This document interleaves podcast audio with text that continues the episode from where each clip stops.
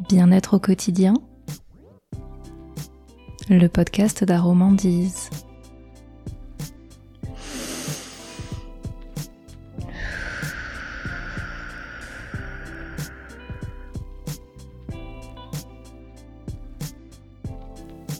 Bonjour, je suis heureuse de vous retrouver dans cet épisode de Bien-être au quotidien, le podcast d'Aromandise.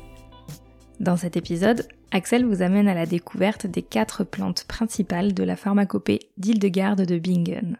On commence tout de suite avec l'Achillée millefeuille. Belle découverte. C'est l'une des plus anciennes plantes médicinales connues. L'homme de Néandertal l'utilisait déjà en son temps. On en a retrouvé des traces dans une tombe en Irak. Elle possède des vertus cicatrisantes et elle est particulièrement utile pour traiter les plaies, stopper les saignements et accélérer la cicatrisation. D'où ses nombreux surnoms saigne-nez, herbe au chat ou encore herbe aux. Selon Pline, naturaliste romain du premier siècle après Jésus-Christ, son nom lui vient d'Achille, héros de la mythologie grecque, blessé au cours de la guerre de Troie, qui s'en servit pour guérir sa plaie et celle de ses soldats, d'où son autre nom d'herbe du soldat. L'Aquilée millefeuille, cousine de la camomille, intéresse de près les scientifiques qui ont isolé plus de 80 constituants différents tannins, huiles essentielles, flavonoïdes. De nombreuses recherches scientifiques ont confirmé son action anti-inflammatoire et cicatrisante. En France, selon l'Agence du médicament, l'achillée millefeuille est traditionnellement utilisée pour le traitement symptomatique des troubles digestifs et comme traitement d'appoint de piqûres d'insectes. En médecine traditionnelle indienne, elle est utilisée pour ses nombreuses autres vertus anti-inflammatoire, analgésique, diurétique. On peut profiter des bienfaits de l'achillée millefeuille sous forme d'infusion à boire avant les repas pour lutter contre le manque d'appétit ou tout au long de la journée pour ses autres bienfaits. Elle peut être utilisée en infusion ou en baume sur une compresse pour un usage externe. Attention toutefois, l'achillée millefeuille a des propriétés contraceptives et abortives. Elle ne doit pas être utilisée si l'on est enceinte ou si l'on allait. En cuisine, ces jeunes pousses, ses fleurs et ses feuilles sont comestibles. Elles dégagent une saveur amère et intense. Elles seront généralement utilisées comme condiments dans les salades, les soupes ou les omelettes, plutôt que comme plat principal. Ces fleurs qui dégagent une odeur légèrement camphrée parfument les crèmes et les flancs. Vous pouvez découvrir l'Aquilée millefeuille dans les recettes des tisanes de la gamme Hildegarde de Bingen.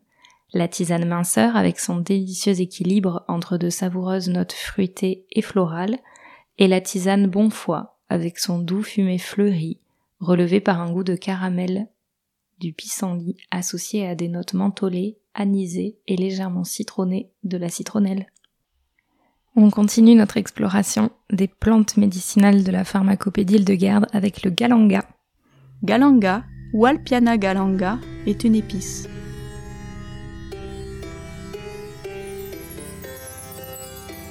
Une épice est une matière végétale piquante, odorante, souvent colorante, principalement utilisée en assaisonnement et en très petite quantité en cuisine. On retrouve les épices comme conservateurs ou colorants alimentaires mais aussi en teinturerie, en distillerie. Les épices peuvent provenir de différentes parties d'une plante. Dans le cas du galanga, c'est le rhizome, la racine qui nous intéresse. Le galanga est une plante de la famille du gingembre. Cette épice, chaude, poivrée et légèrement citronnée, favorise la digestion et le transit intestinal. Elle tient une place essentielle dans la diététique hildegardienne.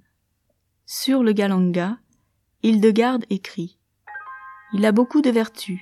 Celui qui a des douleurs au cœur, ou sent défaillir son cœur, qu'il mange sans tarder une quantité suffisante de galanga, et il ira mieux. Les bienfaits de cette épice sont aujourd'hui reconnus scientifiquement. Le galanga est préconisé pour traiter les troubles gastro-intestinaux, prévenir les maladies cardiovasculaires, soulager les maux de tête et redonner de la force. À vous d'essayer. L'épice Galanga est disponible sur le e-shop de Aromandise ou dans vos magasins bio près de chez vous. Il est parfait dans des recettes telles que des risottos aux fruits de mer, des saucisses mijotées, des plats de volaille. L'épice galanga est aussi à retrouver dans les produits tels que la tisane Bonne Étoile, les fleurs d'épices pommes de terre ou bien la sauce au carré curry thaï. Axel nous amène maintenant à la découverte du pyrètre d'Afrique. C'est une plante herbacée de la famille des astéracées. Comme pour le galanga, c'est une épice et c'est son rhizome qu'on utilise. Son odeur rappelle celle de la réglisse. Le pyrètre d'Afrique purifie l'organisme, favorise la digestion et rend l'esprit clair. Selon Hildegarde, le pyrètre est bon à manger pour celui qui est en bonne santé car il diminue les substances nocives qui sont en lui. Il augmente la quantité de sang pur et lui donne une saine intelligence. Il redonne même de la vigueur au malade qui n'a plus de force et qui est prêt à défaillir. Il ne laisse rien subsister en l'homme qui ne soit digéré, mais lui procure au contraire une bonne digestion lorsqu'il est consommé assidûment. Cette racine est d'une saveur brûlante et provoque une salivation importante. Le pyrètre aime les terrains secs et une exposition modérée. On le multiplie facilement dans le Midi, principalement dans la région de Montpellier. Dans le nord de la France, on ne peut le cultiver qu'en pot, que l'on rentre en hiver. Il se consomme sous forme de poudre, ajoutée en petite quantité.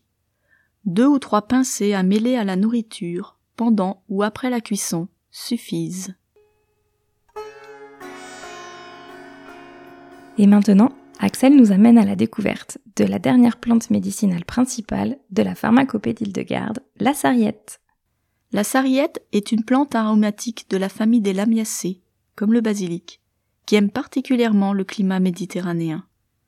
Elle se trouve parfois sous le nom de poivrette, et son piquant en fait un excellent substitut de poivre. Selon sainte Hildegarde, celui dont le cœur est affaibli et l'estomac malade qu'il mange souvent de cette plante sans la faire cuire, et ses forces reviendront. Celui qui est triste, la sarriette le rendra joyeux. C'est une plante facile à cultiver au jardin. Elle est très prisée pour accompagner les grillades.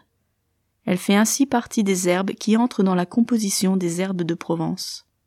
Par exemple, la sarriette saupoudrée sur un fromage de chèvre, c'est un vrai délice.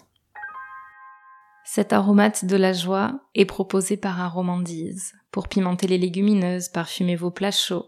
Avec son goût généreusement poivré, elle sera parfaite.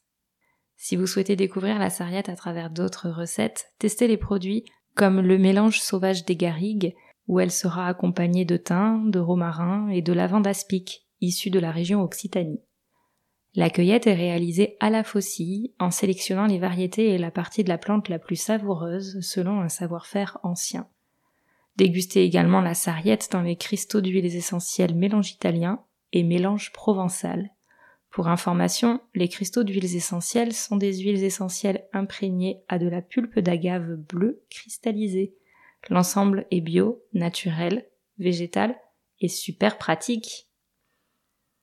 Rappelez-vous, les informations qui vous sont communiquées dans les épisodes du podcast ne peuvent se substituer à un avis médical.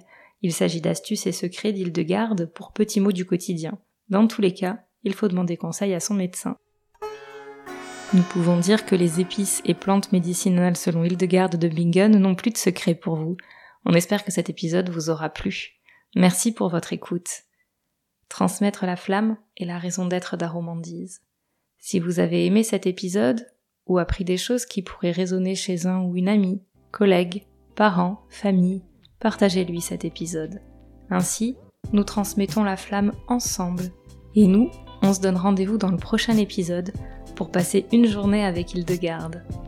Et en attendant, n'hésitez pas à partager vos conseils et vos meilleures recettes sur nos réseaux sociaux en identifiant le compte Aromandise ou bien avec le hashtag Aromandise. À très vite!